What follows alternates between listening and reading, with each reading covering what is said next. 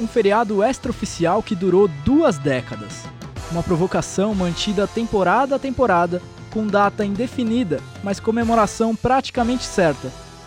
Torcedores do Arsenal festejaram o chamado Dia de São Tottenham por 22 anos, mas hoje a brincadeira está mudando de lado. Eu sou Arthur Sanders. E eu, Matheus Colasso. E nesse episódio do podcast Acréscimos, nós te contamos por que a brincadeira nasceu e como se manteve por tanto tempo.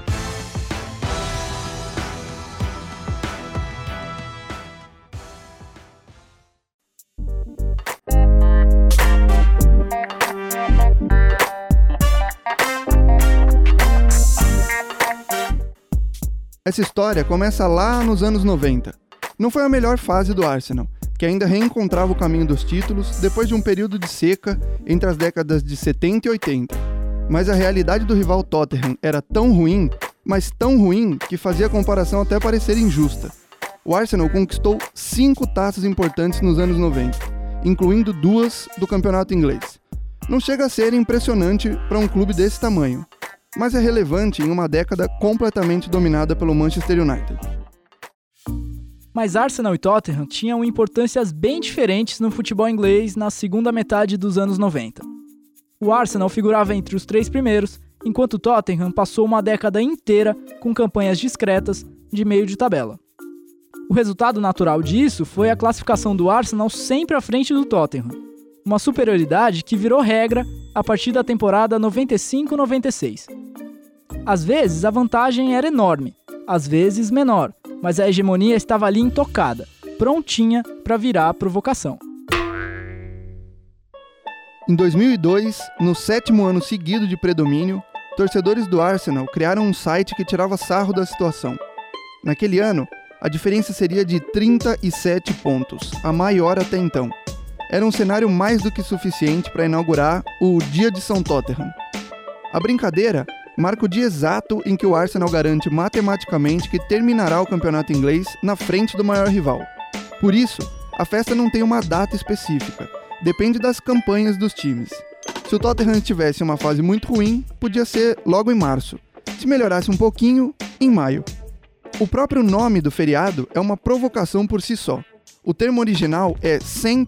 Tottenham Day, que une o nome do clube com o adjetivo tottering, que pode ser traduzido como oscilante ou cambaleante. Ou seja, o Tottenham é o neologismo de um Tottenham instável.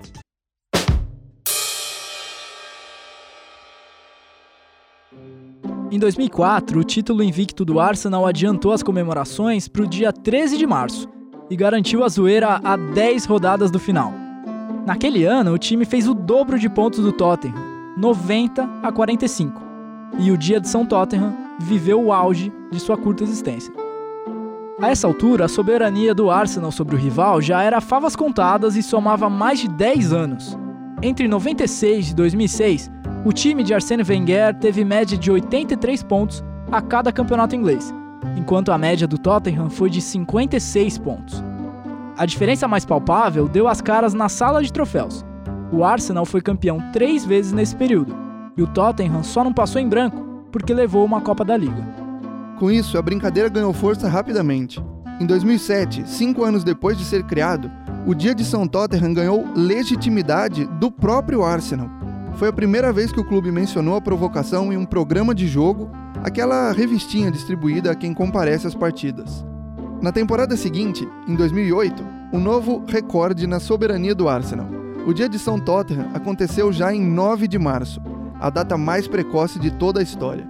Superou até o ano do título invicto, ainda que com nove rodadas de antecedência e não dez. O dia festivo explodiu em popularidade em 2010, quando ganhou destaque na televisão pela primeira vez. Grandes veículos embarcaram na tiração de sarro e o feriado extraoficial ganhou força a cada ano. A discrepância entre os clubes parecia até piada, e no final acabou sendo. Naquela temporada, era o Chelsea quem rivalizava com o Manchester United pelos títulos ingleses. Depois o Manchester City roubou a cena. Nesse meio tempo, as ambições do Arsenal foram diminuindo, e por muitos anos o time se resumiu a brigar pelo terceiro lugar só sobrou o orgulho de continuar na frente do Tottenham. Em quatro campanhas seguidas, entre 2010 e 2013, o Arsenal ficou apenas uma colocação acima do rival. E a vantagem foi diminuindo a cada ano.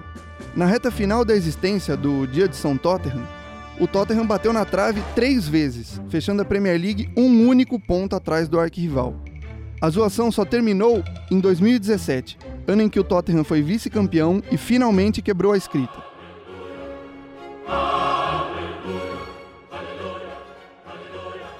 Ao todo, o Dia de São Tottenham durou 22 temporadas, ficando cada vez mais presente no imaginário popular das torcidas da Inglaterra. A sequência chegou até a inspirar uma música dos torcedores do Arsenal, entoada cada vez que o dia tão esperado chegava. A letra é simples, mas a desdenha é direta.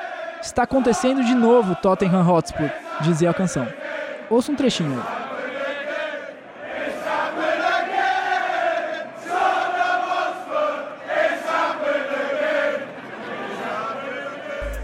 Pois é, a zombaria durou bastante tempo, mas agora parece ter mudado de lado. O Tottenham experimenta franca ascensão e desfruta de três anos seguidos terminando o inglês em melhor colocação. Daí a criação do Dia de São Arsenal, mas essa já é uma outra história. No auge das piadas sobre o rival, o Arsenal viveu o ápice em 2004. Foi um show de futebol com um aproveitamento assustador de um time que dava gosto de assistir. Inspirado pelas diabruras de Thierry Henry e companhia, o podcast Acréscimos preparou um material especial sobre aquela campanha histórica. Nós falaremos dos Invencíveis. Esse episódio teve roteiro de Matheus Colasso, colaboração de Arthur Sandes e Vitor Rocha e edição de Gabriela Varela. Esse aqui é o podcast Acréscimos. Até a próxima!